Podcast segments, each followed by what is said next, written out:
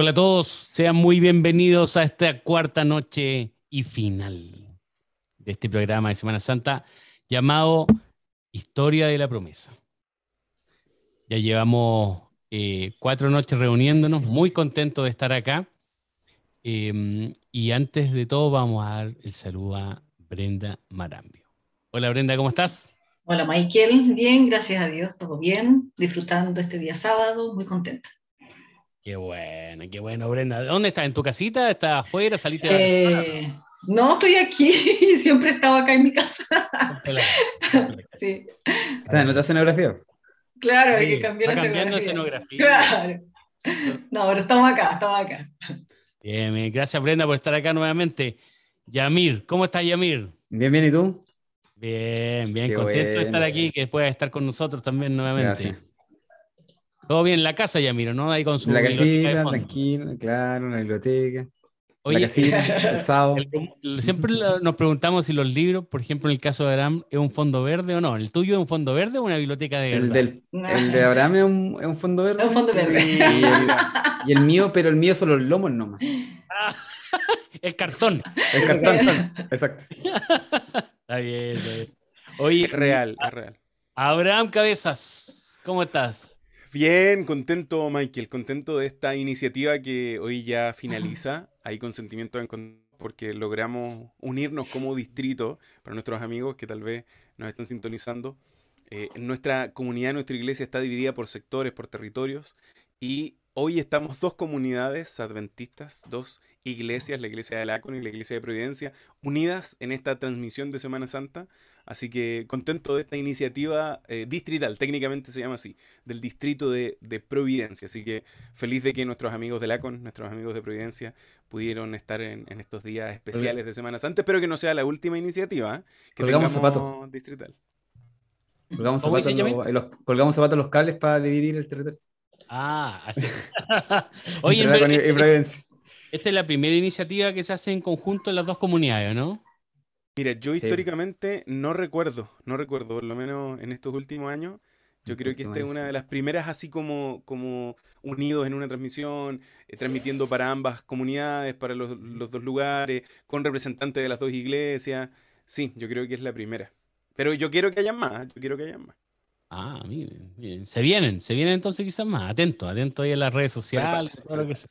Y es tanto así que queremos dejarles invitados a, a completar una pequeña encuesta, consulta, no sé cómo llamarlo, la verdad. es, un, formulario, un formulario. Un formulario muy cortito que se va a dejar ahí en los comentarios de, YouTube, donde mm, lo invitamos a, responder unas pequeñas preguntas que tienen que ver con algunas, algunas necesidades, alguna información y, y si gustaría o no qué temáticas de la Biblia estudiar. La verdad que estamos preparando ahí una pequeña clase de algunos temas para ir eh, estudiando y profundizando porque recuerden que Semana Santa se acaba hoy día. Aquí en, la, en, esta, en esta transmisión terminamos hoy día.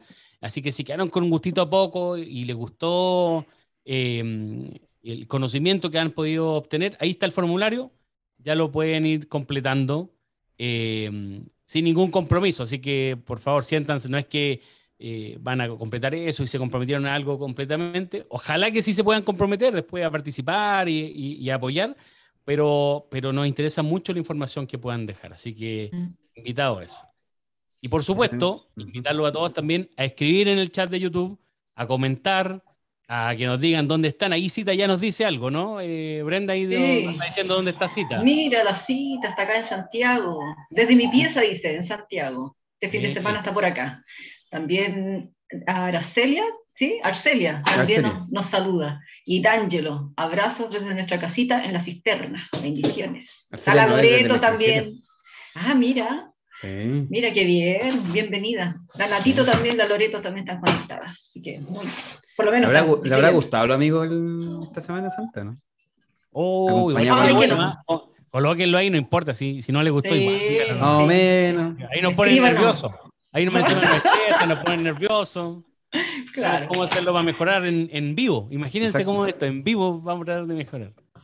No, pero, pero además, eh, colóquenos ahí digan dónde están, cuándo vuelven, si están fuera de, fuera de Santiago. Y por supuesto, pueden ir opinando de las cosas que estamos hablando, pueden estar en desacuerdo con algunas cosas, pueden estar de acuerdo con otras, pueden estar de desacuerdo con algún panelista en particular, por ejemplo, con Abraham podrían estar en desacuerdo, eh, y apoyarnos a todos los otros tres, por ejemplo. ahí yo, gané, sí. Yo creo. Mira, Arcelia ahí desde Colombia. Ah, desde Colombia, bien. Internacional. Internacional. La chelita, y saluda a la chelita. Eso, saludo.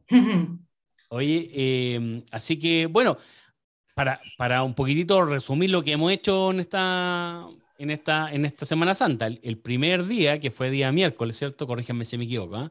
se llamaba La Promesa. Y lo que hablaba era, hicimos una pequeña mm, reflexión y estudio de qué es lo que era el gran conflicto que, que vive en la humanidad, por qué estamos en un mm. mundo un tanto extraño, de dónde venimos en la práctica y, y, qué es lo que fue lo que nos llevó a este mundo que no era el plan original eh, de Dios, sino que este es un plan un plan B eh, debido a las malas decisiones del hombre. Esa es la verdad.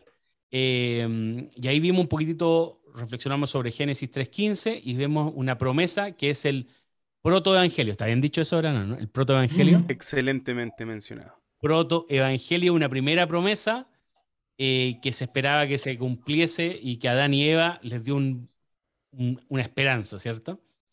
después de eso avanzamos un poquitito y vimos que eh, durante aproximadamente 4.000 años que no llegaba ese Mesías que se había prometido, el que iba a destrozar a la serpiente.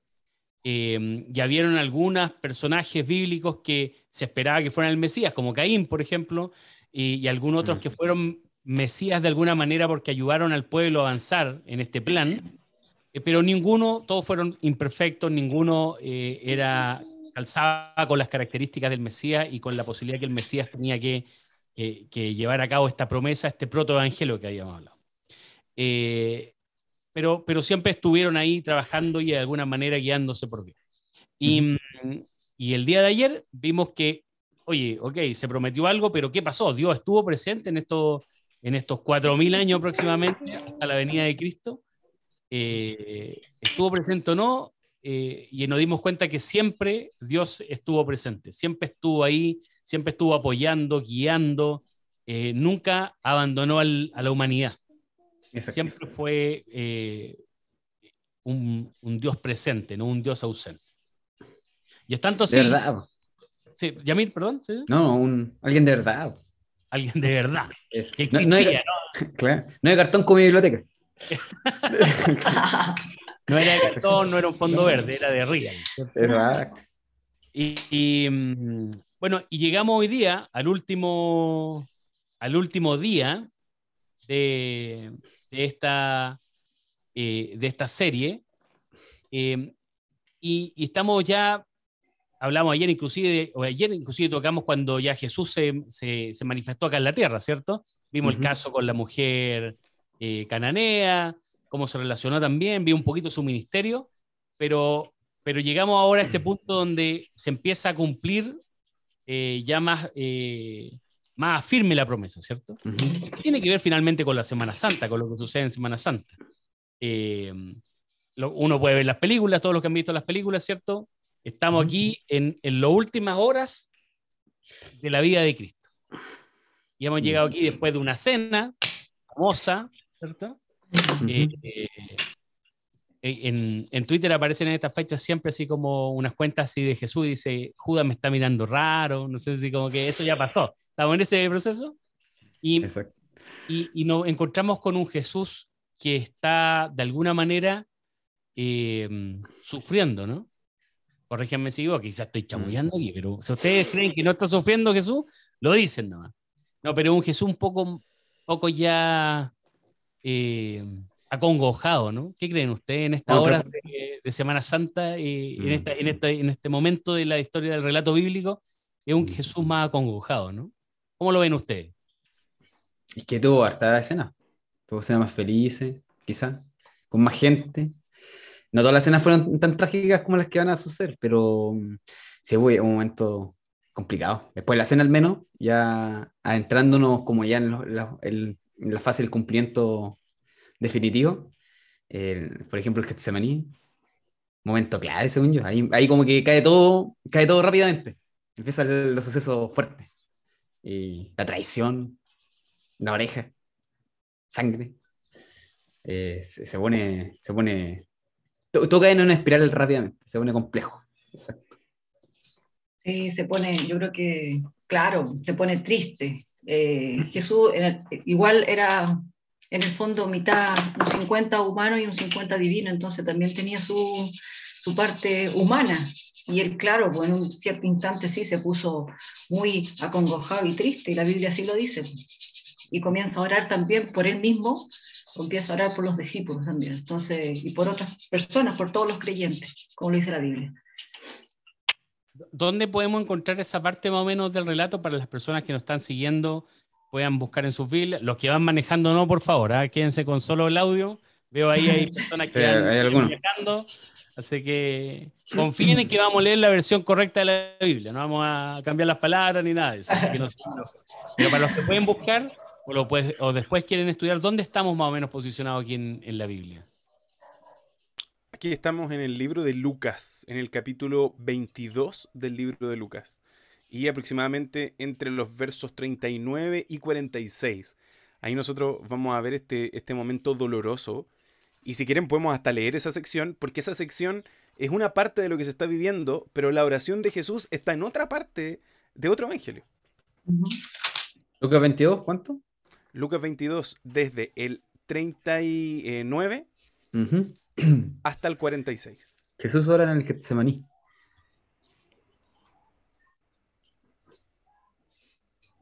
Ese es el título. Es el título. Claro, es el título. Eh, eh, Yamil, ¿lo puedes leer? Ah, ya. No, no me di por aludido. Ah, ya. eh, y saliendo se fue como solía al monte de los olivos y sus discípulos también le siguieron. Cuando llegó a aquel lugar les dijo, orad que no entréis en tentación. Y él se apartó de ellos a distancia como de un tiro de piedra, y puesto en rodillas oró, diciendo, Padre, si quieres, pasa de mí esta copa, pero no se haga mi voluntad, sino la tuya. Y se le apareció un ángel del cielo para fortalecerlo. Y estando en agonía, oraba más intensamente, y era su sudor como grandes gotas de sangre que caían hasta la tierra. Cuando se levantó de la oración y vino a sus discípulos, los halló durmiendo a causa de la tristeza y les dijo, ¿Por qué dormís? Levantaos y orad para que no entréis en tentación. Sabía lo que se venía. ¿eh? Lo fuerte de esto es que la Biblia muestra que Jesús le pide a los apóstoles, en otra sección, en otro evangelio, tres veces que por favor no se mm. duerman. Se lo pide a los más íntimos, se lo pide a Pedro, a Santiago y a Juan. Les dice, por favor, oren por mí porque no estoy bien. Me siento quebrantado, estoy, está mal, mi estado no es el mejor. Y mm. cuando Jesús terminaba de orar, se daba cuenta que ellos estaban durmiendo. Después Jesús los despertaba y le decía, oye, necesito que oren por mí, por favor. Mm. Y otra vez estaban durmiendo. Y la tercera vez, cuando ya, ya Jesús está muy mal, le vuelve a decir a, Pedro, Santiago y Juan que por favor oren por él. Pero ya Jesús le dice, ya no es suficiente tiempo, ya se acabó todo, eh, ya me vienen a buscar, así que tranquilo, ya, ya pasó el tiempo. Entonces, aquí vemos un Jesús muy humano, un Jesús pidiendo ayuda, un Jesús afligido, un Jesús que incluso le dice al Padre que no se haga como yo quiero. O sea, si uno quisiera hilar fino aquí, Michael, Brenda y Yamir y todos los que nos están viendo, alguien podría decir que Jesús, su humanidad, aquí podría haberle jugado en contra. Su parte humana podría haberlo llevado a arrepentirse de morir. Pero él no puso su voluntad en él mismo sino que él pone la voluntad en Dios. Y a pesar de su dolor y a pesar de la ingratitud de los apóstoles, él igual ora por, por la gente, mm. ora por los apóstoles. Y eso lo encontramos en Juan 17. El Evangelio de Juan, en el capítulo 17, está la oración de Jesús que se le llama la oración sacerdotal, que es una oración muy linda, muy, muy linda. Yo recomiendo que la puedan revisar completa. La Natito Pastor comenta ahí que me encanta la oración de Jesús en el Getsemaní, muy sincera, a veces difícil pedir que se haga la voluntad del Señor y no la nuestra. Mm. A, mí lo que me gusta eh, de acá, como decías Abraham tú, es que yo creo que esta es una de las veces donde se ve a Jesús mm, lo, más humano eh, posible, por decir. Hay otras donde Jesús lloró, por ejemplo, que también es como... Pero yo creo que esta es una de las mm. veces que yo siento al menos que un Jesús humano. Como mm. que, que, está en el, este, este Jesús que es Dios, obviamente, pero como que aquí muestra su humanidad. hmm. eh, el, el temor a algo, el, querer evitar algo eh, de forma natural cuando un humano tiene algún problema. Pues, o sea, uno de nosotros tiene algún problema y no, no quiere pasar por ese problema, pues, no, no quiere hacerle el quite, por decirlo así. Pero sigue siendo eh, este Dios confiando en, Dios Padre, o sea, y, sigue poniendo a la humanidad por sobre eh, su, sus deseos. Su voluntad, claro. Eso yo, yo encuentro que es muy interesante. Así es. De hecho, de hecho eh, todo lo que iba a sufrir era, digamos así, cumplimiento profético espiritual, pero como las cosas malas eran corpóreas, era lo, que se venía, lo pesado que venía, y el enfrentarse a la muerte, eso me llama mucho la atención, eh, que era la parte culmine eh, de todo el proceso. Entonces, sentirse que el Señor, al cual nosotros consideramos como maestro, también tuvo aflicciones similares a la nuestra en esos ámbitos, es como que uno se siente fortalecido con, con la presencia del Señor y, y que haya dejado tan fijo el camino para enfrentarse a esos desafíos a todos los desafíos de la vida, en definitiva. Claro. Eh, yo tengo una duda. ¿Mm? Ah, dale nomás, ya mira. Sí, es que tenía una duda, porque dice, eh, no he, he escuchado acá que sudó sangre, las gotas eran como, porque ocupa la expresión como, entonces, ¿qué eran, no sé, cómo era no era. Y, no, y no eran, claro, entonces, ¿qué, ¿cuál es la aproximación teológica ahí, Abraham? Si ustedes quieren saber si era sangre o no era sangre, complete el formulario, inscríbase a la clase de Biblia ah. y ahí vamos a responder. Perfecto. Hay varias teorías de esas. Hay varias teorías respecto de esa de la sangre. Es bien interesante. Sí, incluso nosotros eh, en la Semana Santa anterior, vamos a mandárselo al Yamir. A ver. Eh, está, está el diálogo de esto, porque fue una de las preguntas que se nos hizo. Y sí, hay eh, distintos postulado, incluso mm. hasta, hasta clínicos, de que una persona podría llegar a sudar eh, sangre. O sea, hay todo un trasfondo detrás de, este, de esta posición. Pero claro, desde el texto, la palabra como mm. es la que, la que a nosotros nos podría decir que, es una prefiguración. Pero sí, eh, desde una perspectiva médica, hay ciertas aproximaciones que podrían aseverar y asegurar que sí, que sí hay, hay presencia de sangre en, el sudor. Yo, me da la duda porque es como, eh, no, puede, no puede darse lugar a la ambigüedad, pues como, es, es, que cómo lloró, bueno, o lloró o no lloró, es como, yo creo que el, cómo es la, la clave. Mm. Sí, solo el dato que decía Abraham, me acuerdo que, que, lo que decía esta aproximación en más clínica era que mm. una persona con un nivel de estrés enorme podría llegar a dañar sus capilares y pareciera que sudaba sangre cuando realmente lo que está haciendo es que se están dañando sus capilares por el nivel de estrés que la persona podía tener. Mm. Eso. Ahora, aquí ninguno de nosotros es médico, eh, quizás estamos ocupando conceptos totalmente equivocados, pero es lo que más o menos investigamos. ¿ah? Así que si alguien ¿Hay un médico? después, sí, nos puede corregir aquí. Y de hecho nos, puede comentar, nos puede comentar, quizás les quiero hacer una pregunta, que es una pregunta un poco difícil. A ver. ¿Alguno de ustedes ha tenido alguna experiencia de sufrimiento, de dolor, de soledad, probablemente como esta, y, mm. le han fallado. Es decir, las personas que ustedes, como Jesús, las personas que ustedes esperaban que estuvieran a su lado no lo estuvieron y se terminaron sintiendo más solo de lo que ustedes esperaban. no, no es necesario que nos comenten el, el, evidencia que exponga a la persona. Pero hay, hay, hay otro comentario igual, hay otro comentario interesante. ¿eh? A ver, Brenda, la, cita, la cita es la última que comentó y dice, Jesús tenía la naturaleza humana plena, entonces las hormonas del estrés, su cuerpo lo estaba sufriendo. Lo que estabas comentando tú, Michael, con tanto estrés también. Y Andrea parece que había escrito algo también, Andrea Fortunato. ¿Andreita? Sí, justo arribita. No, mm, sí. No, no la eh, tengo yo. en su última hora dice, sentía la separación del Padre al cargar con el pecado de toda la humanidad, tuvo que despojarse de esa conexión. Oh, mm. De hecho, eso ocurre, ocurre y también hay una frase ahí, pero fuertísima. Padre, ¿por qué me has desamparado? Es muy buena esa frase. Pero ahí uno estamos adelantando, estamos adelantando un poco. Se está adelantando ya, mira. Está, comentando, comentando lo que dice la amiga. Nada más que. De hecho, para retomar, voy a tomar la pregunta, entonces voy a decir que. Eh, para, hacerme, el loco. Em, eh, yo, yo sufro poco, he sufrido poco. Así que, sí, no sé. Qué bueno, qué bueno. Qué un dichoso, es dichoso este cabrón. Entonces, no, no, no, no he pasado como eso de, yo escucho gente y no, no sé qué se sentirá. De hecho, leo, leo la Biblia y no, no alcanzo a percibir todo eso, como, porque hay gente que dice, pues yo me sentí solo y nadie estuvo ahí, y mi amigo, ni mi familia. Hay gente que, por ejemplo, se va a la casa. Yo tenía compañeros que a los 15 años iban de la casa y yo no entendía qué estaba pasando, qué pasaba en el mundo. ¿Qué, pasaba en el mundo? Entonces, exacto, entonces... No, pero eh, sé que voy a dejar la respuesta a, Abraham, que yo sé que es más sufriente. Mira, Ángela. No, yo sí. Yo sí, sí, es que yo, yo cargo el, el, el peso del, del, hijo único. Ah. Entonces, sí, pues yo me he sentido solo. O sea, me he sentido solo rodeado de gente. Imagínate. es peor también, pues, eso es peor. Eso es más triste. Pues. Entonces, es más triste. Eh, ver a un Jesús que, no sé, está con 12 apóstoles, bueno, 11 porque hay uno que anda en otro lado.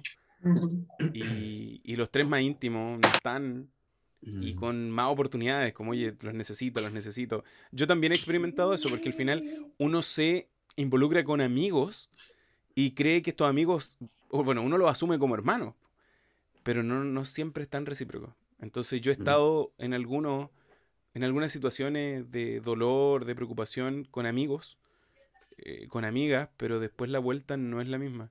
Mm. Igual duele, no se lo voy a negar. Y uno dice, oye, yo estuve ahí. O sea, uno no espera algo a cambio, pero aquí yo estoy hablándoles con mucha transparencia. Uno no espera que, que, haya una mano de vuelta o un agradecimiento, pero eso no quita que duela cuando tú estuviste y el otro no estuvo. En circunstancias muy similares. Mm. Sí, hay gente ahí que, está escribiendo y dice, sí, yo también he pasado por momentos que me he sentido solo y con dolor yo creo que el, el, el dolor en soledad es como eh, súper duro de eso, porque en la práctica, ¿a, quién tiene para poder... Para apoyarte. Jesús, en este, Jesús, en este, caso le habló a su padre, finalmente. Eso es lo que hace... Y, y de hecho, podríamos ver lo que tú decías, de, la oración que tú mencionabas, Abraham. ¿Quién, le habló? Porque aquí vimos el relato, como decías tú, mm. pero no vemos la oración. ¿La oración dónde está, decías tú? La oración está en Juan 17. Está en Juan 17. Incluso Michael, pucha, yo sé que, que hay inversión de tiempo, pero ¿ustedes me permitirían leer la oración? Leer, por supuesto. Para que, para que se entienda. Y, y, mire, yo quiero, en este ejercicio, esto es un ejercicio. Yo sé que tal vez usted está haciendo otras cositas en su casa, tal vez está comiendo algo, está con la familia, pero yo quiero que usted trate de ponerse en la situación. Jesús desde los 12 años sabe progresivamente lo que va a ir pasando en su vida. Mm. Jesús sabe que esta es la última noche. Sabe que los apóstoles ya no le respondieron. Ya no están con él. Él sabe que Judas es el que lo va a traicionar. Hace un año antes Jesús sabía que era Judas. Y dice Jesús que entre ellos hay uno que es el diablo y uno que es el traicionero, el engañador, el mentiroso. Sus apóstoles se quedan dormidos. Y él está en esta angustia con esta primera parte de la oración que vimos en Lucas 22, donde él encomienda su voluntad en las manos de Dios. Pero miren esta, oración en el capítulo 17 del libro de Juan, que posteriormente viene el arresto. Jesús deja de orar y llegan, llegan a arrestarlo. Entonces yo quiero que usted en este ejercicio que vamos a hacer, imagine el contexto de esta oración. Dice así esta oración. Padre, la hora ha llegado. Glorifica a tu Hijo para que también tu Hijo te glorifique a ti. Como le has dado potestad sobre toda carne, para que da vida eterna a aquellos que le diste. Y que esta es la vida eterna, que te conozcan a ti, el único verdadero, y a Jesucristo, a quien has enviado. Yo te he glorificado en la tierra. He acabado la obra que me diste que hiciese. Ahora pues, Padre, glorifícame tú al lado tuyo, con aquella gloria que tuve contigo antes que el mundo fuese. He manifestado tu nombre a los hombres que del mundo me diste, tuyos eran y me los diste, y han guardado tu palabra. Ahora han conocido que todas las cosas que me has dado proceden de ti, porque las palabras que me diste les he dado, y ellos las recibieron y la han conocido verdaderamente, que salí de ti, y han creído que tú me enviaste. Yo ruego por ellos. No ruego por el mundo, sino por los que me diste, porque son tuyos y todo lo mío es tuyo y todo lo tuyo es mío, y he sido glorificado en ellos. Si ya no estoy en el mundo, mas estos están en el mundo, y yo voy a ti, Padre Santo, a los que me has dado, guárdalos en tu nombre, para que sean uno, así como nosotros. Cuando estaba con ellos en el mundo, yo los guardaba en tu nombre, a los que me diste. Yo los guardé, y ninguno de ellos se perdió, sino el hijo de perdición, para que la, para que la escritura se cumpliese. Pero ahora voy a ti. Y habló esto en el mundo, para que tengan mi gozo y mi gozo sea cumplido en sí mismo. Yo les he dado tu palabra, y el mundo los aborreció, porque ellos no son del mundo, como tampoco yo soy del mundo. Y no te ruego que los quites del mundo, sino que los guardes del mal. No son del mundo, como tampoco yo soy del mundo. Santifícalos en tu verdad. Tu palabra es verdad. Y como tú me enviaste al mundo, así yo los he enviado al mundo. Y por ellos yo me santifico a mí mismo, para que también ellos sean santificados en la verdad. Mas no ruego solamente por estos, sino también por los que han de creer en mí por la palabra de ellos, para que todos sean uno, como tú, oh Padre, en mí, y yo en ti, que ellos sean uno en nosotros, para que el mundo crea que tú me enviaste. La gloria me diste, y yo les he dado, para que sean uno, así como nosotros somos uno, yo en ellos, y tú en mí, para que sean perfectos en unidad, para que el mundo conozca que tú me enviaste. Yo los he amado a ellos como también a mí me, has amado. Padre, aquellos que me has dado, quiero que donde yo estoy, también ellos estén conmigo, para que vean mi gloria. La gloria que me has dado, porque me has amado desde antes de la fundación del mundo. Padre justo, el mundo no te ha conocido, pero yo te he conocido, y estos han conocido que tú me enviaste. Y les he dado a conocer tu nombre, y lo daré a conocer aún, para que el amor con el que me has amado esté en ellos y yo en ellos. Habiendo dicho Jesús estas cosas, salió con sus discípulos al otro lado del torrente del Cedrón, donde había un huerto, en el cual entró con sus discípulos. Y también Judas, el que le entregaba, conocía aquel lugar, porque muchas veces Jesús los había llevado ahí para reunirse con ellos. Después de esto, a Jesús lo arrestan y ya se lo llevan para la última parte de, lo que hoy se denomina la, pasión y el sacrificio de Jesús. Tremenda la oración. Me da la atención que, que una oración donde como que derrocha amor hacia su padre, hacia su papá. Y por otro lado, eh, solo pide cosas para los que quedan es como completamente desapego de él, o sea, como no hay yo en esta oración. Mm.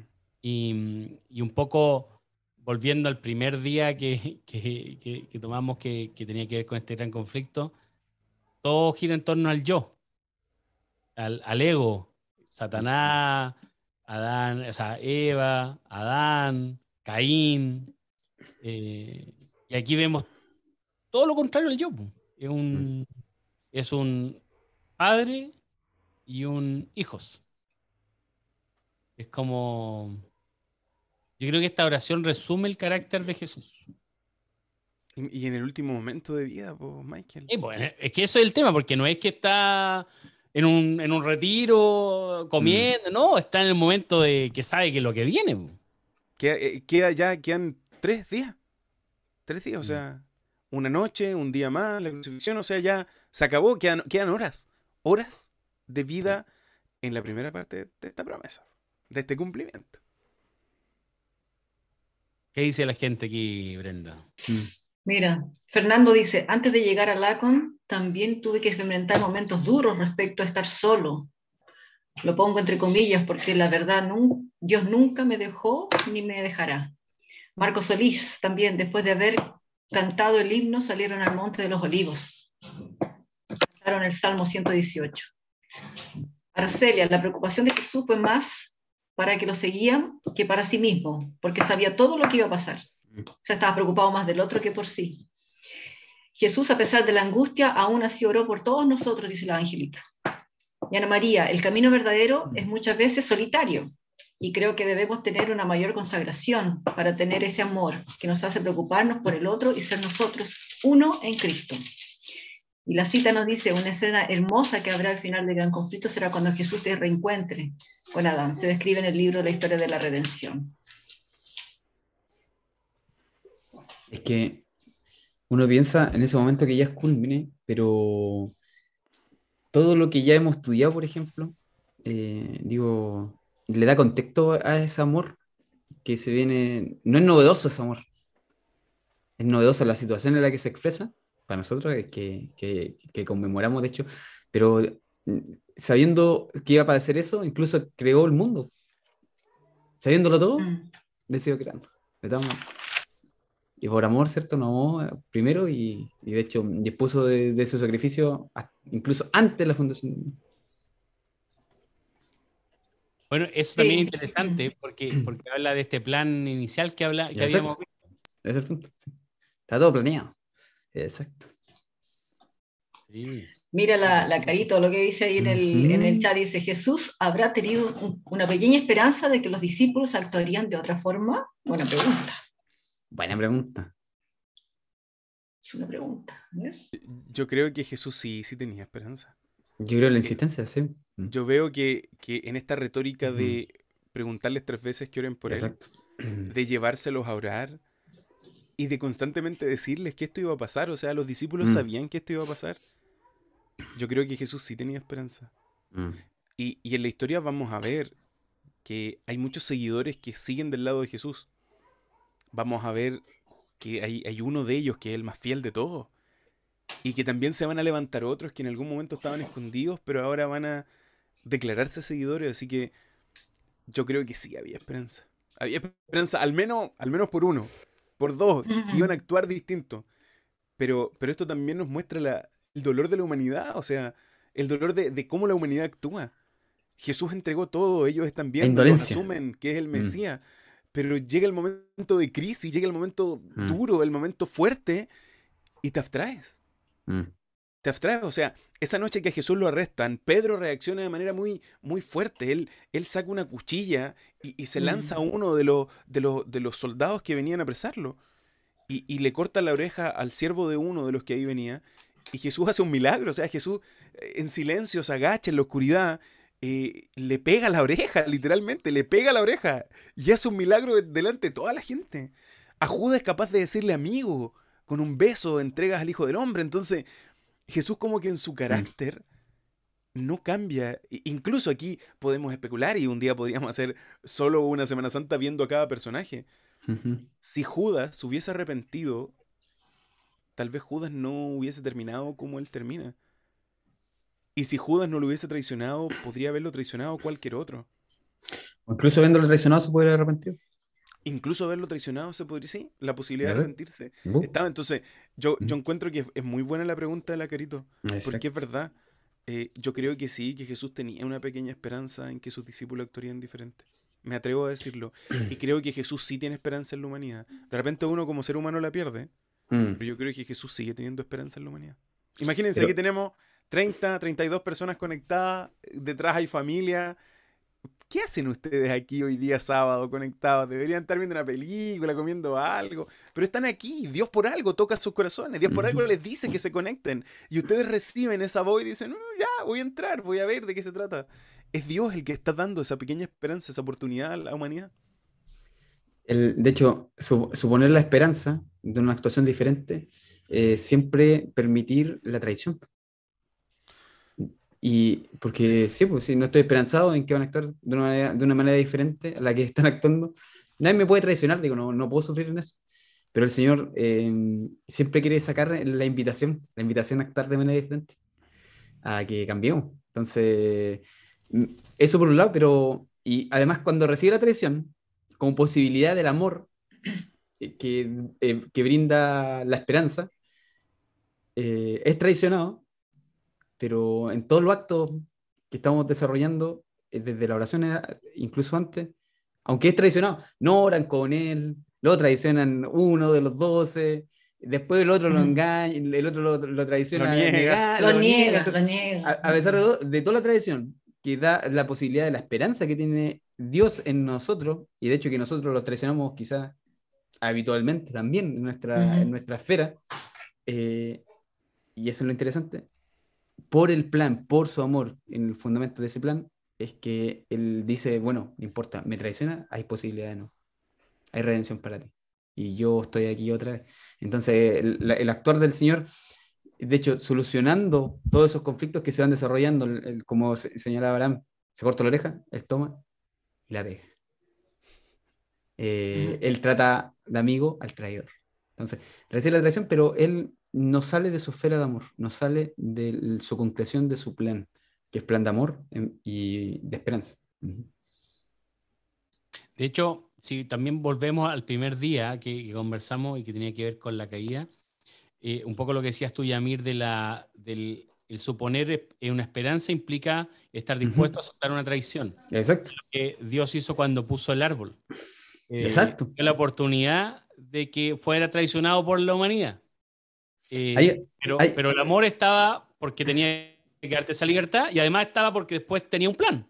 Exacto. Hay, una, hay una cita súper súper interesante de, de, un, de, un, filósofo alemán que se llama Schopenhauer, que el tipo dice, para, para que duela, tú tienes que tener esperanza, tienes que tener amor. Entonces el tipo dice, los, los desesperanzados son los que más esperanza tienen. Pero en, el caso del Señor, la esperanza en la humanidad eh, no queda en la desesperanza. Eso es lo interesante. Entonces, al hombre le pasa eso. El hombre entonces tiene la esperanza tú vas a actuar de una manera diferente, me traiciones y queda desesperanzado. ¿Qué puede hacer el, qué puede hacer el hombre, cierto? Eh, para poder cambiar esas circunstancias. Pero el Señor dice que cuando nosotros podemos traicionarlo, pero si vamos permitiendo que Él actúe en nuestra vida, Él permite el cambio y de hecho la historia termina con la esperanza de la redención. Da para el hombre que acepta el cambio. Entonces, eh, a, nivel humano, quizás, ¿cierto? Lo único que le queda a una persona que es esperanzada y amorosa, digámoslo en términos humanos, es, la posibilidad de la redención y ahí queda con el dolor. Entonces, eso es lo que decía Schopenhauer. Al hombre le queda solamente siempre el dolor, eh, pero el Señor torce eso y de hecho eh, todo el sufrimiento que va, va, a padecer lo transforma en bendición para el hombre. Ah, y cambia al traidor, cambia incluso al último en la cruz, ahí, otra vez spoileando. A, mí me gustaría, por ejemplo, en esto de el impacto de, de, Cristo cuando se, se, encuentra con personas. Ayer vimos el, tema de la mujer cananea y ahora yo me imagino a ese guardia que le cortan la oreja, eh, que venía a apresarlo y Dios inclusive lo sana, Jesús lo sana. O sea, y, además, imagínate, cortarle, sangrar, ver la oreja ahí gritando y ahora viene Jesús y te, te pega la oreja. O sea, te transforma a pesar de que a pesar de que él venía con otra intención completamente distinta, Exacto. yo creo que, que, esa persona es transformada de alguna manera, o sea, se enfrenta con, con algo que no esperaba. Yo, yo no sé si esa persona después acepta a Cristo o no, pero pero me imagino que al menos algo le pasó en ese momento. Venía con uno actitud y de haber seguido así como con otra. O sea, yo me lo imagino después agarrando a Jesús y como que no sé si tengo que llevarlo preso porque me acaba de sanar la oreja. No, y, imagínate, imagínate, Michael, que la narración en, en Lucas, en el capítulo 22, dice que viendo los que estaban con él, mm. eh, lo que había acontecer, eh, o sea, los, discípulos, Pedro ve que vienen todos, vienen sumos sacerdotes, vienen líderes, vienen soldados, viene una guardia, vienen a buscar un prisionero. Le pregunta, Señor, los herimos a espada. O sea, peleémosla, no te pueden llevar, no te pueden llevar. Mm. Y, Jesús no responde nada, Jesús no les dice, sí, peleemos. Dice que uno de ellos salta y era el siervo del sumo sacerdote, le corta la oreja derecha y Jesús lo único que responde les dice, mm. basta ya. Es como paren. Mm. Dejen esto. Toma la oreja, la pone y lo sana. Y Jesús le dice a los principales sacerdotes, a los jefes de la guardia del templo y a los ancianos del pueblo que vinieron, a él le dice, ¿cómo contra un ladrón habéis salido con espadas y palos? Habiendo estado con vosotros cada día en el templo, no extendisteis las manos contra mí, mas esta es vuestra hora y la potestad de las tinieblas. Entonces, Jesús, a pesar de todo, le dice: Mira, yo estuve siempre libremente, entre medio de los mismos soldados, entre medio de, los, de ustedes mismos, y nunca hicieron nada. Pero claro, ahora vienen de noche, con guardia, con comitivas, con líderes, a buscarme. Y, Jesús no se opone. Jesús deja que se lo lleven. Entonces, mira la, la humildad y mira el, el amor, pero, pero yo aquí quiero, eh, no sé si, si, si estoy pecando diciendo una herejía, dice un profesor mío, la gallardía de Jesús. Es esa valentía de amor de decir, yo soy. Vamos, llévenme. Pero con, con, humildad, o sea, yo creo que hay una combinación muy, muy, muy perfecta aquí de la, de la emoción de Jesús. Eh, creo que, que, es potente eso, es muy potente. Pero, y, e, ese encuentro con el ser que traiciona y, que es peor, porque está, está, pensando lo que decía Michael, porque le corta la. E, eso no fue banal para esas personas que están ejecutando, de hecho, la traición de Judas. ¿Cómo tuvieron que haber quedado de, de apresarlo de todas maneras eh, y entregarlo? Entonces digo que lo que ¿Cuántos de ellos tal vez, perdón, perdón, Yamil, cuántos de ellos solo siguen, solo siguen órdenes? O sea, si ellos pudiesen haberle dicho, oye, no, no nos llevemos a este porque mira lo que hizo. Tal vez podría haber sido así como, oye, pero ¿con quién nos estamos encontrando aquí? Mejor vamos. Entonces, con, con, con, esa pasión, con ese amor que tiene el Señor por el ser creado, todo contacto con Él eh, transforma la vida de alguna manera. Uno tiene que tomar una decisión, queda obligado. Eh, Pedro, ¿cómo es transformado? Incluso que lo traiciona. Entonces, también esto tuvo que súper fuerte. Estaba pensando después en, Pilato, por ejemplo. El encuentro tampoco es banal, aunque también lo termina, digamos así, eh, de alguna manera traicionando porque se la da las manos y no toma la decisión que era injusticia la que debía tomar. Entonces, digo, todos los traidores, de todas maneras, enfrentados al hecho, fueron cambiados y, tuvieron algo que en principio eh, no veían eh, y el encuentro nunca fue banal con ninguno de ellos. Entonces, por eso digo, el Señor es el único que puede transformar, de hecho, nuestra vida, nuestra, eh, nuestra digámoslo así, eh, tradiciones, siguiendo con la palabrita, eh, puede convertirla. El encuentro con él nunca va a ser bueno. Mira, mira, lo, lo, humano, a mí me, me, da como un poco de...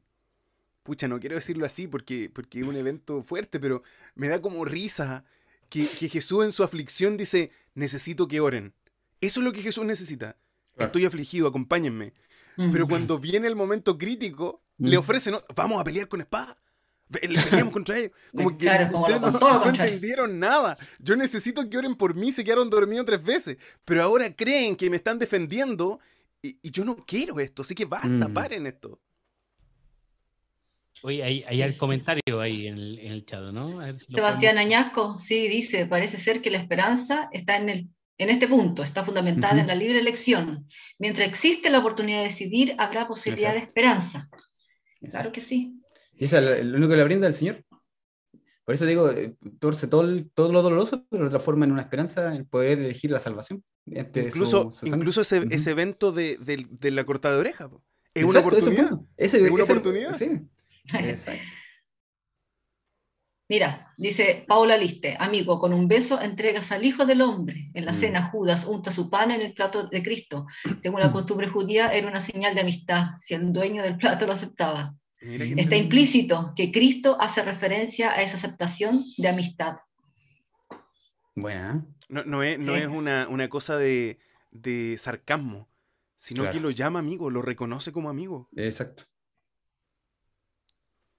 Sí, y aquí hay otra persona, Arcelia también nuevamente que nos escribe, es que el principio de amor nunca cambia y eso es lo que hace que a las personas no entiendan la actitud de Jesús ante esas circunstancias, siempre se manifiesta el amor.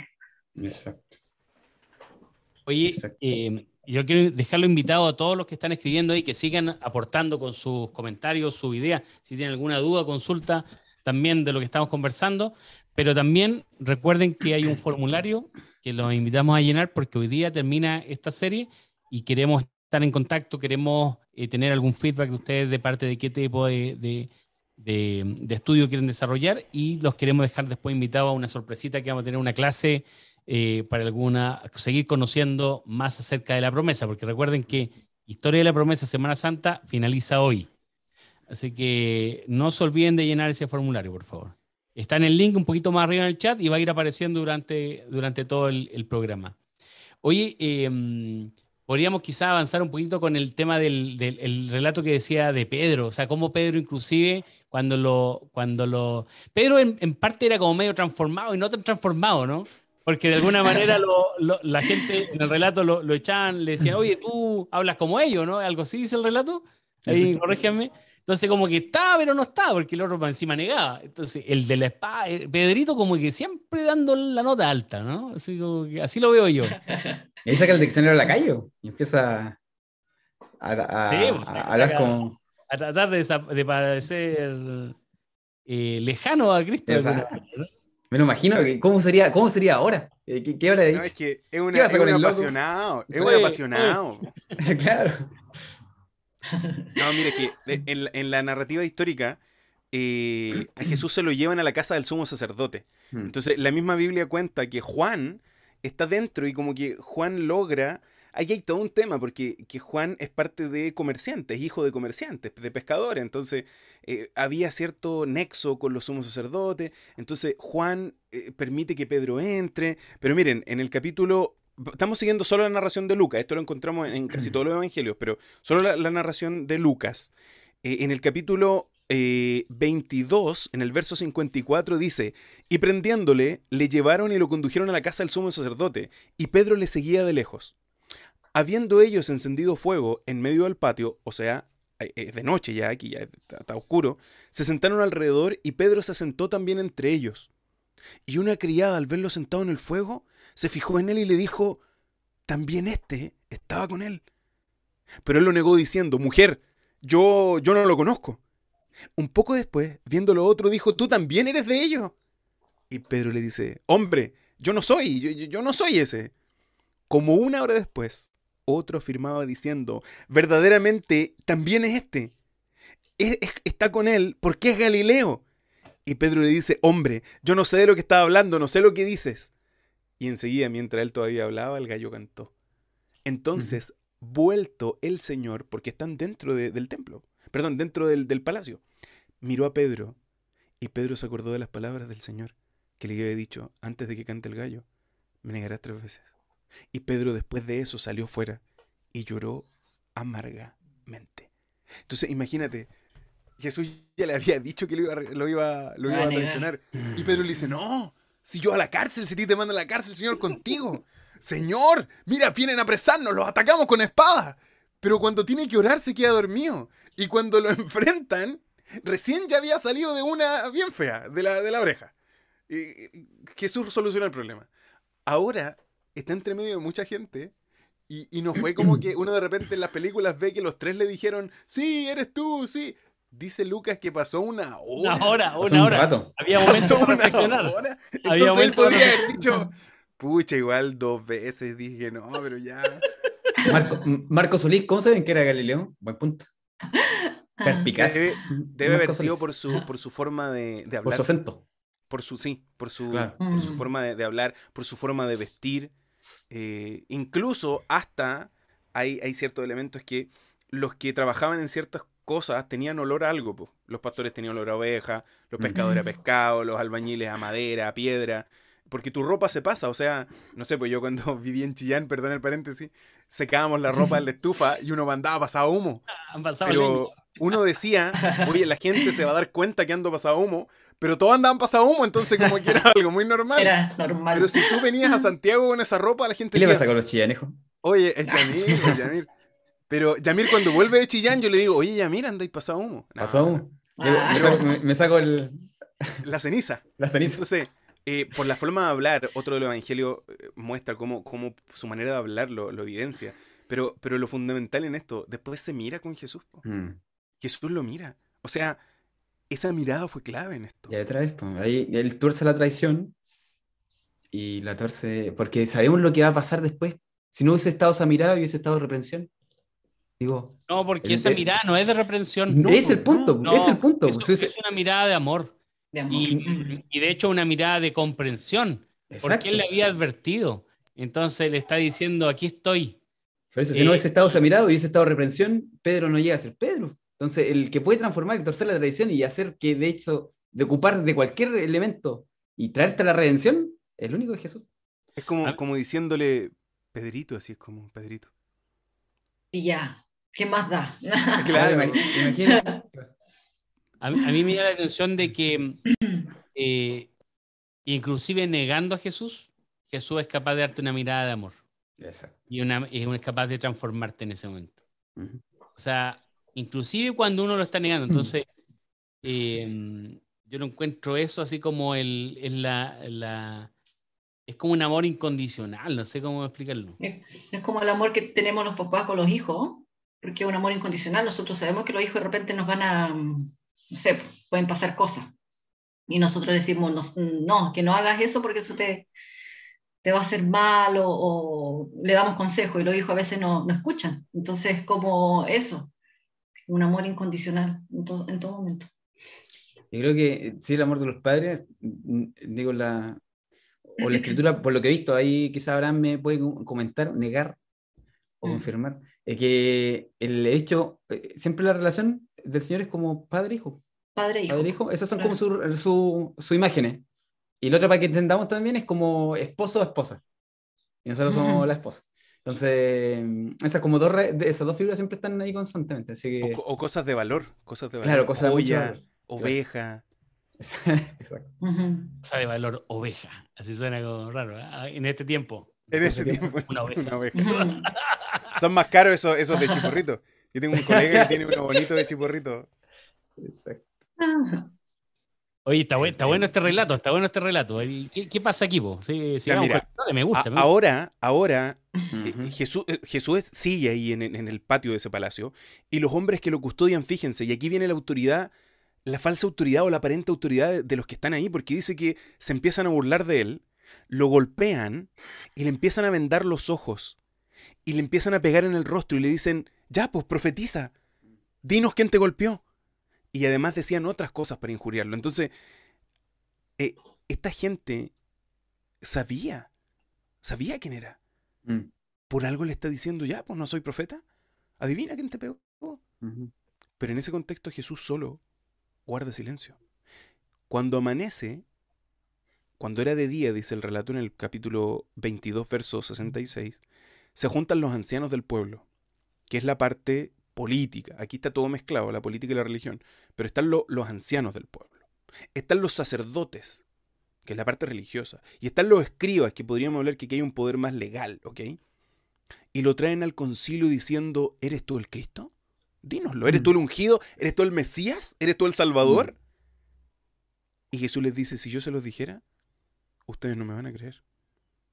Y si también les preguntare, ustedes no me van a responder ni tampoco me van a soltar. Pero desde ahora el Hijo del Hombre se sentará a la diestra del poder de Dios. Y ellos dijeron, ¿luego eres tú el Hijo de Dios? Y él les dijo, ustedes dicen que lo soy. Entonces ellos dijeron, ¿Qué más testimonio necesitamos? Porque nosotros mismos lo hemos oído de su boca. Esta declaración de Jesús es muy fuerte, porque para ellos es blasfemia. Es blasfemia, es decir, es confirmar, confirmar literalmente que Él era el Mesías. De hecho, confirme si es que en otro pasaje es por el mismo hecho una declaración similar cuando lo quieren apedrear y como que el, Señor pasa por entre medio de ellos y no lo pueden hacer. Creo que también dice que, que Él de una manera similar que él el Hijo del Hombre. Cuando él lee la profecía de Isaías. Claro. Cuando él dice esto que hemos leído hoy, ahí se cumple. Se cumplió aquí, se cumplió en mí. Y adentro de la sinagoga. Y lo peor es que él, escoge esa profecía de Isaías 62, si no me equivoco. Él escoge esa profecía. O sea, no es como que le tocó. Él escoge la profecía y la lee. Y más encima en su carro, en la sinagoga, desde adelante, les dice, esto que leímos aquí, hoy se cumplió. No, pero mátenlo a este que se cree. Exactamente, la misma reacción. Igual es interesante que lo que ellos querían era la excusa nomás. O sea, están. Sí. Porque ni siquiera Jesús les dice eh, literalmente sí. Le dice, ustedes dicen que no soy. Claro. Y es como que, ah, eh, eh, ya, con esto estamos. Así como que buscándole la acomode la cuestión. Así. Mira, mira lo que dice la Susi de la mirada de, Jesús, que qué importante, qué fuerte, pero qué lindo lo que ella dice me imagino la desolación del corazón de Pedro. Necesito esa mirada de Jesús. Sí. Ahí vio, de hecho, vio, vio que lo mata. Lo que voy a hacer redimido incluso. Pero sentirse. Que lo perdonó. Ay, sí, pero debe haber sido pesado. Oye, Pedro. después en el relato dice que lo llevan a Pilato, ¿no? Pero que pasa que la ley judía ya lo tiene listo. Legalmente, él es un blasfemo. Pues legalmente él está yéndose contra la Torá, contra los profetas, contra la ley. Cometió la herejía. Y por eso necesita todos estos testigos, los mm. ancianos del pueblo, que son los representantes de la comunidad, eh, los líderes, están los líderes religiosos, están los escribas. Entonces, todos los poderes del gobierno son testigos. Y ellos mismos dicen, ya no se diga más, no necesitamos más pruebas. Pero ellos, ellos no pueden llegar y matar gente. Porque Jerusalén, ellos son una colonia romana. Entonces, si se ponen a matarse entre ellos, eh, va a quedar la grande. Y están en víspera de Pascua. Están en víspera de Pascua. Entonces, ahora, dice el capítulo 23, que se levantan entonces y toda la muchedumbre que anda detrás de ellos, o sea que hay un grupo de un montón de gente. Llevaron a Jesús ante Pilato, que es el prefecto, es el cónsul, es el que está a cargo de esta colonia, y comenzaron a acusarle diciendo, a este hemos hallado que pervierta la nación y que prohíbe dar tributo al César, diciendo él mismo que es el Cristo, que es un rey. Entonces fíjense, aquí le meten otro chamullo más. Oiga, se cayó el capone por no pago de impuestos. Imagínense, la, figura ya está puesta en la Biblia. Imagínense, él está incitando a la nación. Él está diciendo, él, los pervierte que no paguen impuestos y además dice que él es el rey. Entonces, ya tenemos rey de los judíos, pero él dice que es el rey. y, miren lo que está diciendo. El rey es el César. Aquí después lo van a declarar, pero implícitamente ellos están descartándose. Ellos siendo judíos, o sea, acusan a Jesús de blasfemo y ellos están siendo súper blasfemos. Súper blasfemo. Le Entonces, en el acomode. Es el la, acusan por evasor de impuestos. Ah, claro, claro. Entonces, y Pilato les pregunta diciendo, le pregunta a Jesús, ¿eres tú el rey de los judíos? Mm. Y miren cómo responde Jesús. Tú lo dices. y Pilato dijo a los principales sacerdotes y a la gente, Miren, miren la sabiduría. Es que Pilato, Pilato, ¿qué tiene que estar metido en problemas de los judíos? Y los judíos ah. son medio complicados, que se arreglen ellos. Y Pilato dice, ningún delito hay en este hombre. Pero ellos porfiaban. Alborota al pueblo, enseñando por toda Judea, comenzando desde Galilea hasta aquí. O sea, llegó hasta la capital, llevando a la gente a, a, a drama. ¿Cachai? Entonces, y después de eso, ya tienen que llevarlo al rey de los judíos. Porque Pilato se declara literalmente eh, incompetente. Incompetente. Incompetencia absoluta. Sí, porque en el verso 6 dice, ay, Galileo, preguntó Pilato, buscándose salir, zafarse como fuera. Claro. cuando le dijeron que sí, Pilato lo mandó a Herodes Antipas porque Galilea está bajo la jurisdicción de Herodes. Así Pilato dijo, date, hábil Pilato, este, por algo. Este es mi salida. Por algo está. Sí. Lo mandan a héroe. Entonces, ahí, ahí lo, fuerte es que Pilato no, no hay un problema en todo esto. Mm. No hay una, complicación. Pero claro, como leía el Michael, al saber que era de Galilea, no es mi jurisdicción. Así que llévenselo aquí, llévenselo a Herodes. Pues si Herodes es el rey, así que eh, lleven, llévenlo para allá. Ahí, mira la consulta que se me, se me, Están todos cerca. Es como que están todos. Crucemos la plaza, ahora vamos a ver. Era como. ¿no? ¿Cómo era la cosa ahí? ¿Cómo Yamir? ¿Cómo Yamir? Ah. Yo dije, ya, están en Pilato. Pilato hielo a Herodes porque este no es problema mío. Eh, pero es como que ya crucemos la plaza y lo llevamos a Herodes, como que están a una cuadra. Claro, no están tan lejos, no están tan lejos. el, palacio de Herodes tenían que, seguir uno, la multitud tenía que moverse más allá. Y mira, ahí hay una pregunta interesante que hace la Nati. Sí, Pilato tenía la autoridad de liberar a Jesús, aunque los judíos le porfiaban. Absolutamente. Mm. Pilato podría haber dicho, ¿saben qué? Hasta aquí. Llega. acá la cosa. Yo considero que no, así que se acaba. No, no. No, no podemos jugarlo, no podemos hacer nada. Y después Pilato va a tener una salida muy interesante. Muy interesante, para cortar esto. O sea, Pilato tiene la autoridad. Y mira, aquí se lo llevan ya, se lo llevan donde Herodes. Y dice que Herodes viendo a Jesús se alegra mucho, porque hacía mucho tiempo que quería verlo, porque había oído muchas cosas acerca de él y esperaba verle hacer alguna señal. Y le hacía muchas preguntas, pero Jesús no respondía nada. Pero ahí también estaban los principales sacerdotes y los escribas acusándole con gran vehemencia. Fíjense, los sacerdotes y, perdón que yo me ría, pero los que andan culpando andan metidos en todo el, chamullo este, porque saben que no tienen cómo culpar a Jesús. Ya, con Pilato no le resultó. Entonces tienen que ir donde, donde Herodes para culparlo. Y Herodes con todos sus... Perdón, perdón. No, lo, absurdo de los sacerdotes, los que, los que el, Dios mismo Jesús mismo instauró para que oficiaran, para que entendieran el concepto.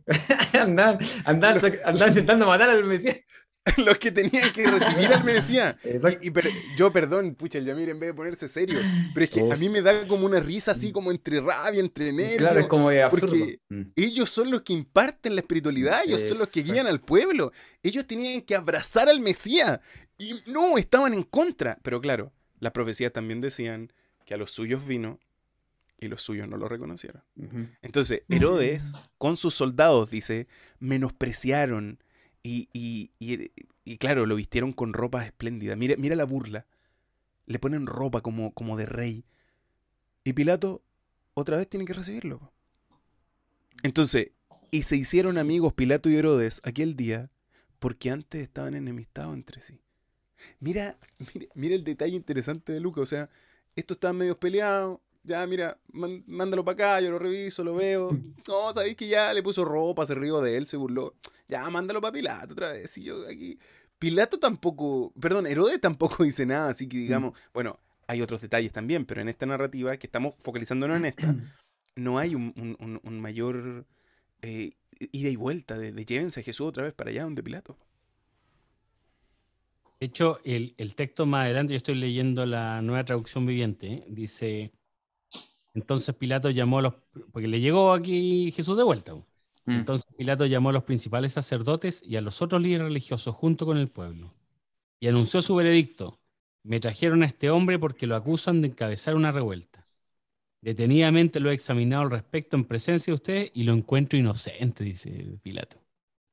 Herodes mm. llegó a la misma conclusión y me lo devolvió. Este hombre no ha hecho nada que merezca la pena de muerte. Así que lo haré azotar y luego lo pondré en libertad.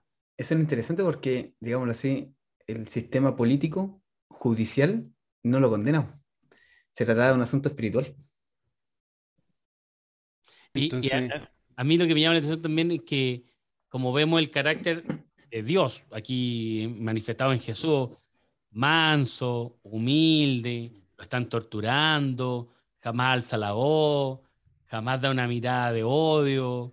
Mm. Eh, eh, y vemos a los que se supone que saben, que dicen ser los religiosos, que son los que saben, a grito pelado, mátenlo. Entonces, como mm. uno amor y el, otro odio. Mm. Es una cosa así como, yo creo que la dualidad de, así como, ver esta cuestión aquí, así como el, contraste, perdón, el contraste, impresionante. Hay una película que es la de. Mm, una donde la, que de, Jesús la Pasión, creo que se llama. Donde, donde, también muestran, bueno, eh, como bien explícita, ¿se acuerdan con el tema de la sangre, ese tipo de mm, cosas? Muestran como mm, a, la multitud gritando, mátenlo, mátenlo, y así una cuestión que llega, a dar como una cosa así. Sí, sí, sí. Con, esa película pasa algo, siento yo. Y aquí el texto después sigue. La multitud dice, pero un gran clamor surgió de la multitud y una voz, y a una voz la gente gritó. Espera, espera, espera, espera, espera. Espera, espera, espera. Cuando Pilato, Pilato quiere soltarlo, ah, vamos a comerciales, ya volvemos. comerciales. ya volvemos. Pilato, Pilato dice, ok, les voy a soltar a Jesús, como que él está dando la solución, porque existía algo que se llamaba la absolución de la Pascua, que él tenía que soltar a un prisionero. Entonces Pilato dijo, mm, estos tienen esta cuestión de la absolución de la Pascua, vamos. Vamos a soltarlo. Y aquí se acaba el problema. Pero primero no lo entrega azotado, ¿no? Quiere entregarlo Claro, no, por supuesto. Por supuesto. Como la pena solución. Mm. Tiene, que pagar la pena de, por alboroto, por hacerme perder tiempo, por andar aquí para allá, para acá, ya. Ya hay que azotarlo. E, ya lo azoté El azote es por un tema de, calmar a la multitud. De tranquilizar para darle algo, para darle algo. Claro, claro, como para decir yo, mm. yo estoy tomando carta en el asunto en esto. Entonces, cuando él dice, entre comillas, es como que él dijera, ok, vamos a apelar a la absolución de la Pascua, le suelto a Jesús. En ese momento, la gente empezó a gritar, fuera con este y suéltennos a Barrabás. Y hay un artículo que yo les puedo mandar, que hay algunos manuscritos que dicen que Jesús se llamaba Jesús de Nazaret y Barrabás se llamaba Jesús Barrabás. Mm. Y la multitud se confunde y empieza a gritar por Jesús. ¿Pero cuál? Este. Y por eso dice que había echado a la cárcel por sedición en la ciudad y por homicidio a Barrabás. Y les habló otra vez Pilato queriendo soltar a Jesús. O sea, Jesús, eh, Pilato les vuelve a decir, oye, pero es Jesús, ¿cierto? El que nos sana, el que hace milagros, el que salta a demonios, ustedes lo conocen. Pues este que yo no lo encontré culpable, que Herodes tampoco lo encontró culpable. Y por otro lado tenemos a un rebelde. Que paréntesis, esto yo lo digo cada vez que hablo de Pilato, y puede que alguno ya se lo sepa en memoria. Pilato no... A ver, a, Pilato no le conviene Barrabás en la calle, porque Barrabás se presume que es un celote, que es un rebelde, que es la parte de, rebelión del pueblo, que quiere echar a Roma, que quiere matar romanos. Ellos mataban romanos, o sea, una, la gente de repente dice, y Pilato, que era un violador, que le robaba las cosas a la gente, que abusaba de las personas. No, eh, Barrabás no es ah, eso. Mm. Barrabás es, un, es, mm. un, es, un, incitador de la multitud, Barrabás es un, es un revolucionario, Barrabás es un hombre que está diciendo, eh, levantemos a las armas al pueblo y matemos a los romanos y, saquémoslos de nuestra tierra porque nos están pisoteando. Entonces, e, esto no, nadie, nadie está entendiendo nada. Incluso Barrabás podía ser capaz de matar a judíos si estos judíos no estaban a favor de la causa. Entonces la gente igual tiene cierto respeto, pero recelo por Barrabás. Entonces Pilato ve esto y dice que por tercera vez, pues qué mal ha hecho este hombre, dice. No ha hecho ningún delito. Digno de muerte, yo no he hallado nada en él. Le voy a castigar y le voy a soltar. Mm. Tres veces. Y ellos instan a grandes voces pidiendo que le crucifiquen. Fíjense, la multitud da una idea de solución. Paréntesis, cuidado con las multitudes, que las multitudes no son confiables crucifíquenle. Y las voces de ellos y de los principales sacerdotes, lo que decía el Michael, en vez de los sacerdotes decir, no, ya, péguele nomás, no, crucifíquenlo, crucifíquenlo también. Entonces Pilato sentenció que se hiciese lo que ellos pedían y lo soltó aquel día que había echado en la cárcel por sedición y homicidio a Barrabás, quien, a quien el pueblo había pedido, y entregó a Jesús a la voluntad de ellos, de la multitud. Y ahí es donde está la típica escena donde él se lava las manos y dice, yo aquí no tengo sangre de este hombre. La Biblia también cuenta que su esposa había soñado con un hombre que no había hecho nada mm. y que, o sea, hay toda una, cosa detrás y volvemos a lo que hablamos el otro día de cómo Dios se comunica. y, su esposa estaba inquieta con todo esto, de que, que, mataran a alguien inocente. De hecho, me acuerdo de una predicación eh, que recalcaba que el primer, el primer liberado por, por Cristo fue Barrabás, el primero que, que, que, obtuvo libertad. Que obtuvo libertad. Interesante ese. Una libertad literal, de hecho. Claro, literal. en este caso fue literal. Claro.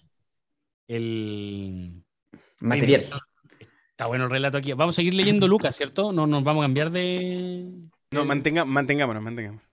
Aunque si tú tienes una propuesta, nos movemos, pero. No, no, no, sí. Es que está bueno. Está muy bueno el. Verso 25, eh, no sé si les parece. Pero, ya, estamos pasados ya. ¿Qué vamos a hacer de nuevo? ¿Nos van a retar? No, vamos a acelerar. Tenemos que acelerar, ¿eh? No, yo no lo digo por eso. Yo solamente constato el hecho. Yo soy de la, de la propuesta que sigamos sigamos, sigamos, sigamos. depende, depende de la multitud. Depende de la multitud. Si la multitud se va, quedamos aquí hablando entre nosotros. Si crucifíquenle, tenemos que cerrar, porque si no. Oye, pero, igual podemos avanzar un poquito. Por ejemplo, en mm. el, el, verso 25 dice que puso libertad a Barrabás. Mm. Eh, que es lo que dice, porque estaba preso por levantamiento y asesinato, es lo que decía Asesinato político este era como... Sí, por revoltoso. Por, él. ¿Cierto? Y después dice, bueno, y ahí viene el la parte que dice la crucifixión. Que es como lo que uno recuerda o lo que se le viene a la mente cuando habla de Semana Santa, ¿cierto? Es como que es el momento. Y la crucifixión tiene que ver directamente con el cumplimiento de la promesa que mm. habíamos, eh, de alguna manera, eh, eh, vimos el primer día, el día miércoles. Mm. ¿Cierto? Porque aquí, aquí se cumple una partecita de la promesa, ¿no, Abraham? Aquí se cumple parte de la promesa. Se cumple parte de la promesa. Incluso, eh, miren, esta sección a mí me gustaría leerla igual como leí Juan. Lea nomás, lea. Porque, porque aquí se ven muchos detalles interesantes. Muy interesantes, miren. Llevándole, tomaron a cierto Simón de Sirene, que venía del campo y le pusieron encima la cruz, eh, la que llevaba a Jesús. O sea, es complejo esto. Es complejo, es complejo de que hay otro que Jesús ya no puede llevar esta cruz. Y necesitan a otro que cargue la cruz. Y miren quién lo sigue y seguía gran multitud del pueblo y de mujeres que lloraban y hacían lamentación por él, pero Jesús vuelto hacia ellas les dijo, hijas de Jerusalén, no lloren por mí, sino llorad por vosotras mismas y por vuestros hijos, pues aquí vendrán días que dirán bienaventuradas las estériles y, y los vientres que no conciben y los pechos que no criaron. Entonces comenzaron a decir a los montes, caed sobre mm. nosotros y los collados, cubridnos, porque si en el árbol verde hacen estas cosas, en el seco, ¿qué nos hará? Llevaban también con él a otros dos, que eran malhechores para que fueran muertos. Y llegaron al lugar llamado La Calavera. Le crucificaron allí y a los malhechores uno a la derecha y otro a la izquierda. Y Jesús decía, Padre, perdónalos, porque no saben lo que ellos hacen. Y repartían entre sí sus vestidos echando suertes, y el pueblo estaba mirando, y aún los gobernadores se burlaban de él diciendo, a otro salvó, sálvese a sí mismo. Y si este es el Cristo, el escogido de Dios, los soldados también le escarnecían, acercándose y presentándole vinagre, y decían, si tú eres el rey de los judíos, sálvate a ti mismo. Había también sobre él el título escrito con letras griegas, latinas y hebreas. Este es el rey de los judíos. Uno de los malhechores que estaba colgado le injuriaba diciendo, si tú eres el Cristo, sálvate a ti mismo y a nosotros. Respondiendo el otro le reprendió diciendo, ¿ni aun tú temes a Dios? estando en la misma condenación? Nosotros a la verdad justamente padecemos porque recibimos lo que merecimos de nuestros hechos. Mas este no ha hecho ningún mal. Y le dijo Jesús, le dijo a Jesús, acuérdate de mí cuando vengas en tu reino. Entonces Jesús le dijo, de cierto, de cierto te digo que estarás conmigo en el paraíso. Cuando era como la hora sexta, hubo tinieblas sobre toda la tierra hasta la hora novena. Y el sol se oscureció, el velo del templo se rasgó por la mitad, y Jesús clamaba a gran voz diciendo, Padre, en tus manos encomiendo mi espíritu. Y habiendo dicho esto, expiró. Cuando el centurión vio lo que había acontecido, dio gloria a Dios diciendo, verdaderamente este es hombre justo. Y toda la multitud de los que estaban presenciando el espectáculo, viendo lo que había acontecido, se volvió golpeándose el pecho. Pero sus conocidos y las mujeres que estaban ahí siguiendo desde Galilea estaban desde lejos mirando estas cosas. Otro de los evangelios dice, Ah, hay otros detalles en la historia que, no vamos a ver, después podemos dejar donde está todo esto, pero dice que después Jesús eh, tiene sed, Juan dice que tiene sed, mm. pide que le den agua, y llena una vasija con vinagre, le dan agua en una esponja con un hisopo, y cuando Jesús hubo tomado ese vinagre, él dice, consumado es, inclina su cabeza hacia el pecho y le dice, Padre, a ti entrego mi espíritu. Y después de eso Jesús muere. clave lo que dice Cita Vargas. No saben lo que hacen, significa que no sabían las consecuencias de lo que estaban haciendo. O se está refiriendo a que lo perdonen por la ignorancia.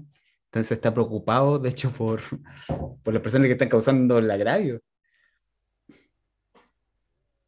Yo creo que aquí es un tema de, de que ellos no están, no, saben eh, quién, no, no, están reconociendo que el que están matando es el Mesías no, no, sé si es por un tema de... Eh, no saben con qué se están metiendo. Yo creo que es un tema de, Señor, perdónalos, porque ellos no tienen la conciencia absoluta de lo que nosotros estamos, de lo que se está experimentando en este momento. Mm, claro. Es como la presión de, de Esteban. Yo creo que tiene que ver también, bueno, eh, Yamir abogado. Eh,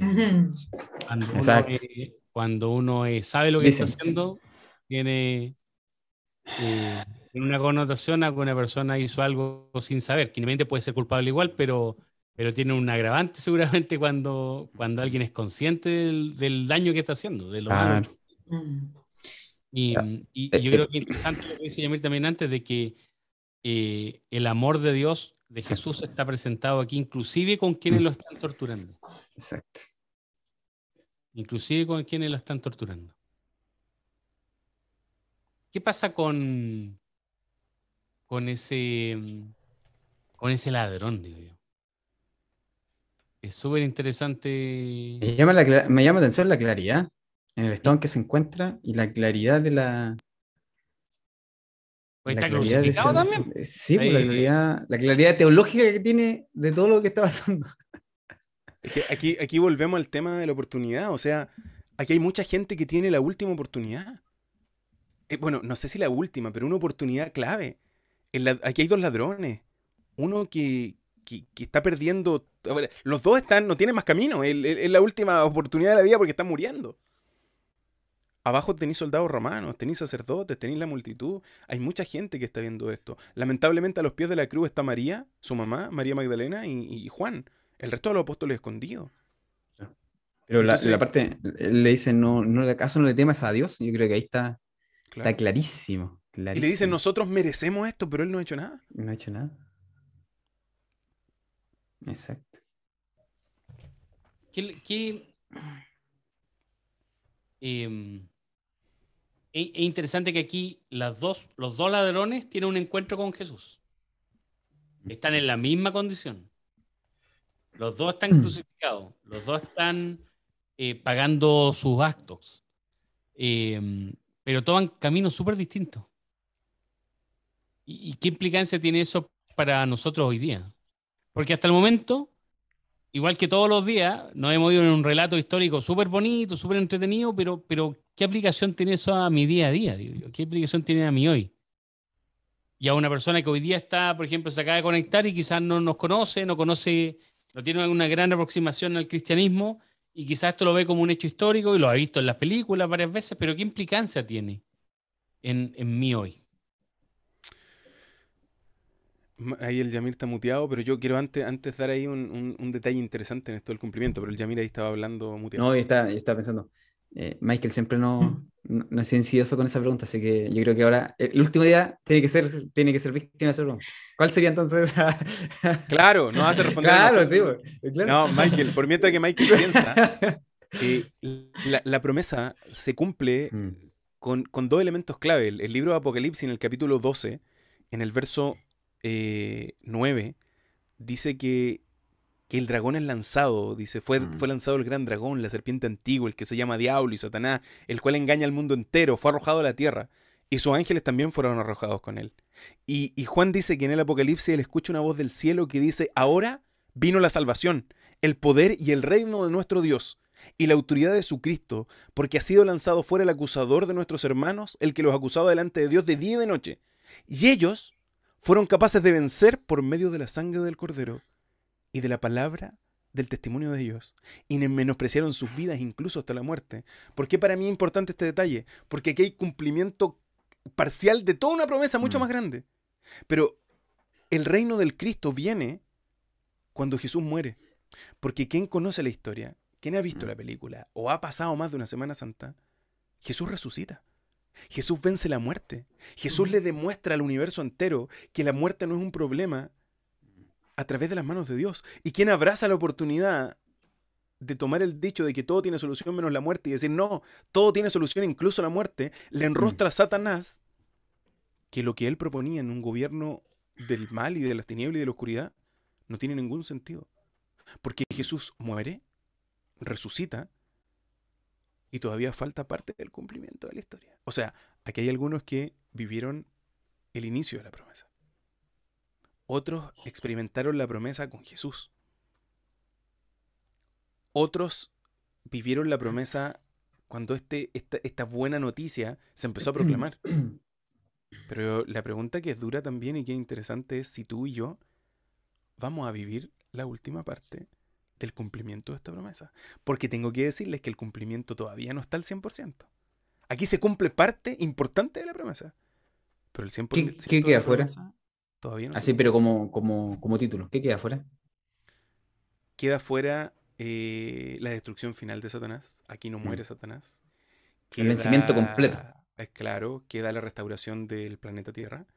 Queda la restauración del Edén, volver al plan de Dios. Obviamente no en las condiciones del principio, pero, pero diferente. Eh, Similar. Queda, quedan harto de eventos que están predichos ya por la Biblia. Pero no depende tanto de las predicciones, que como decía. se pueden estudiar, de ¿cierto? sí, esto está todo ahí a disposición. Está todo abierta y libremente. Para eso contesten ahí el fórmula. Para eso contesten el fórmula. Pero, pero lo, lo, interesante de esto es que las profecías están. Mm. Y esto se va a cumplir.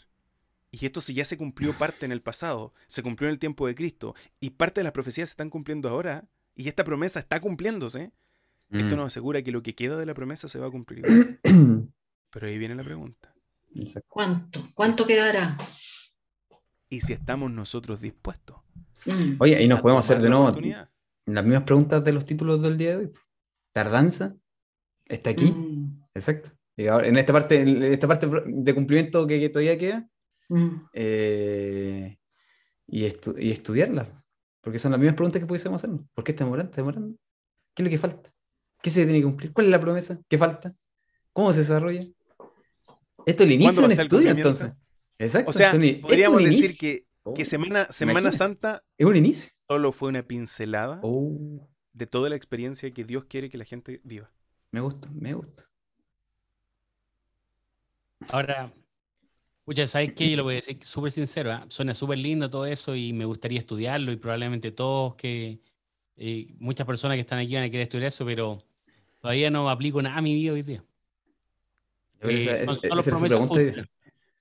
Son solo promesas futuras y me parecen espectaculares. Me parece una espectacular que la promesa todavía sí, que se ha cumplido y todo, pero, pero ¿con qué me quedo hoy día?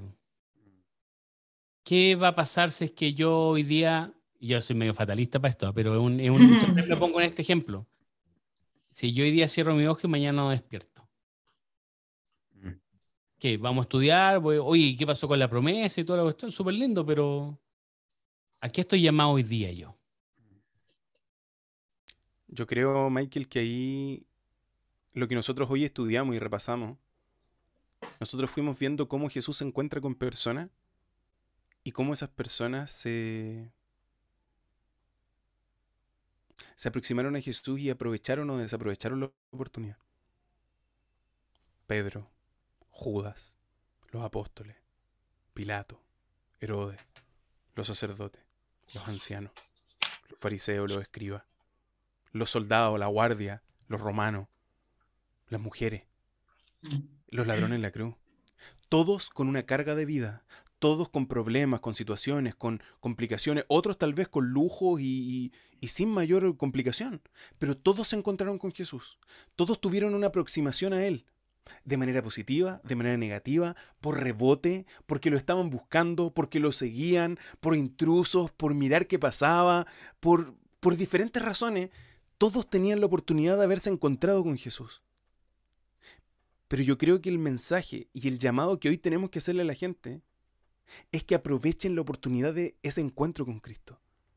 Porque para algunos ese encuentro era el único que podía salvar a la humanidad.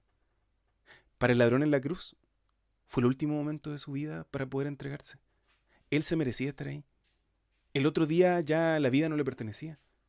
Y él, a pesar de cómo estaba, se encontró con Jesús o incluso Jesús lo encontró a él. No lo anduvo buscando, sino que Jesús lo encontró a él.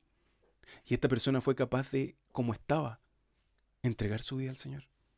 Ponerse a disposición de Dios, reconocerlo como Dios. Tal vez muchos de los que no están viendo no están tan cerca de Dios. Otros están acostumbrados a esto y están cerca de Dios.